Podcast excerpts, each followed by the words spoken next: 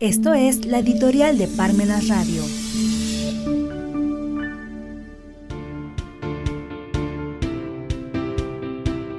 Hacia 2024 está México a la deriva. En espiral rumbo a la miseria, el hambre y los estallidos sociales cuya contención requeriría mayor represión hasta llegar al terrorismo de Estado, Eugenio Raúl Zaffaroni. Si desde la principal institución pública del Estado mexicano se está impaciente y constantemente mencionado la sucesión presidencial, entonces, ¿qué se puede esperar de los demás, es decir, de los políticos, los medios de comunicación, los partidos políticos, pero principalmente de los ciudadanos de a pie respecto a la insistencia de la sucesión presidencial? Si viene este interés de hablar del final de este gobierno desde el propio gobierno, es porque no hay proyecto algún pendiente, no hay más tareas pendientes, en pocas palabras no hay que hacer. De otra forma, se hablaría de los proyectos que están pendientes, de las tareas a finalizar, de los cambios que están por culminar y los culminados principalmente. Pero de eso no se habla, lo que da a entender que no existen, que no los hay o peor aún, que nunca los hubo.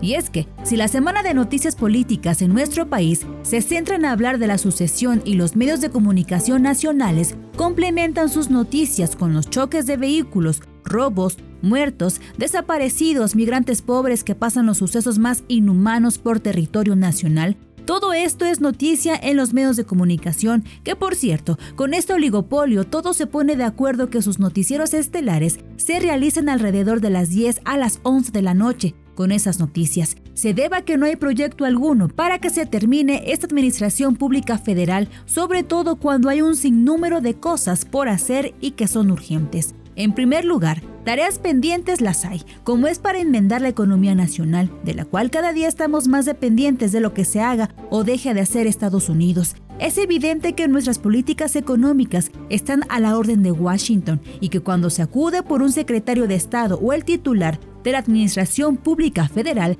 a ese país del norte no es otra cosa más que para recibir órdenes, para pedir más préstamos, para entregar más concesiones o para aumentar los intereses de la deuda externa y desde luego para la foto. No obstante, si es que no se hiciera de esa forma, habría que analizar a qué márgenes, por ejemplo, de inflación estaríamos, como en otros países de nuestra región de América Latina, en donde basta con voltear al sur para darse cuenta que las tasas inflacionarias que llegan al 50% anual, como es el caso de Argentina o bien Venezuela, que llegó a alcanzar el 1000% de inflación en 2017. Lo cierto es que no hay política económica nacional alguna que se observe. Todo parece a la deriva. Desde luego políticas económicas no para los grandes capitales. Estos no lo requieren. Es más, los grandes monopolios y oligopolios las dictan, sino las políticas económicas que van encaminadas a las empresas nacionales, a las medianas y pequeñas, pero sobre todo a los ciudadanos de a pie. Quizá esa incapacidad es la que se observa en el día a día en los medios de comunicación, que desde el Palacio Nacional se grita a los cuatro vientos que no se requiere más que un par de zapatos para vivir, lo que parece ser que es la única política económica y que por ello se justifican los pagos y bonos que se realizan sin justificación alguna a los jóvenes y a los adultos mayores. Sin embargo, esta propuesta es insuficiente. Como seres humanos no basta con que se cuente con lo mínimo para subsistir, la condición humana siempre requiere que haya una satisfacción por nuestras actividades, nuestras labores, pues Independientemente de la parte económica, el pleno desarrollo de las personas atiende a que nos sintamos útiles ante la sociedad y esto es lo que ha sido omisa en estas propuestas de la Administración Pública Federal.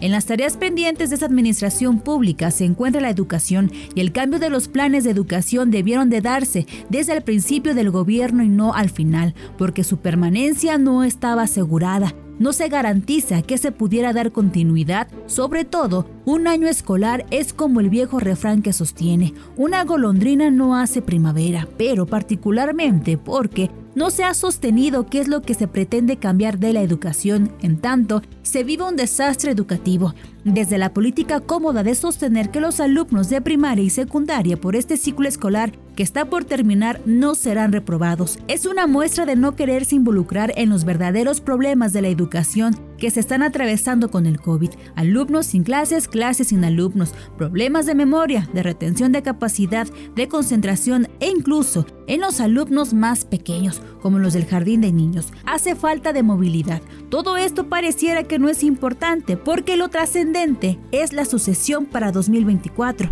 Evidentemente que estamos a la deriva para llegar a 2024.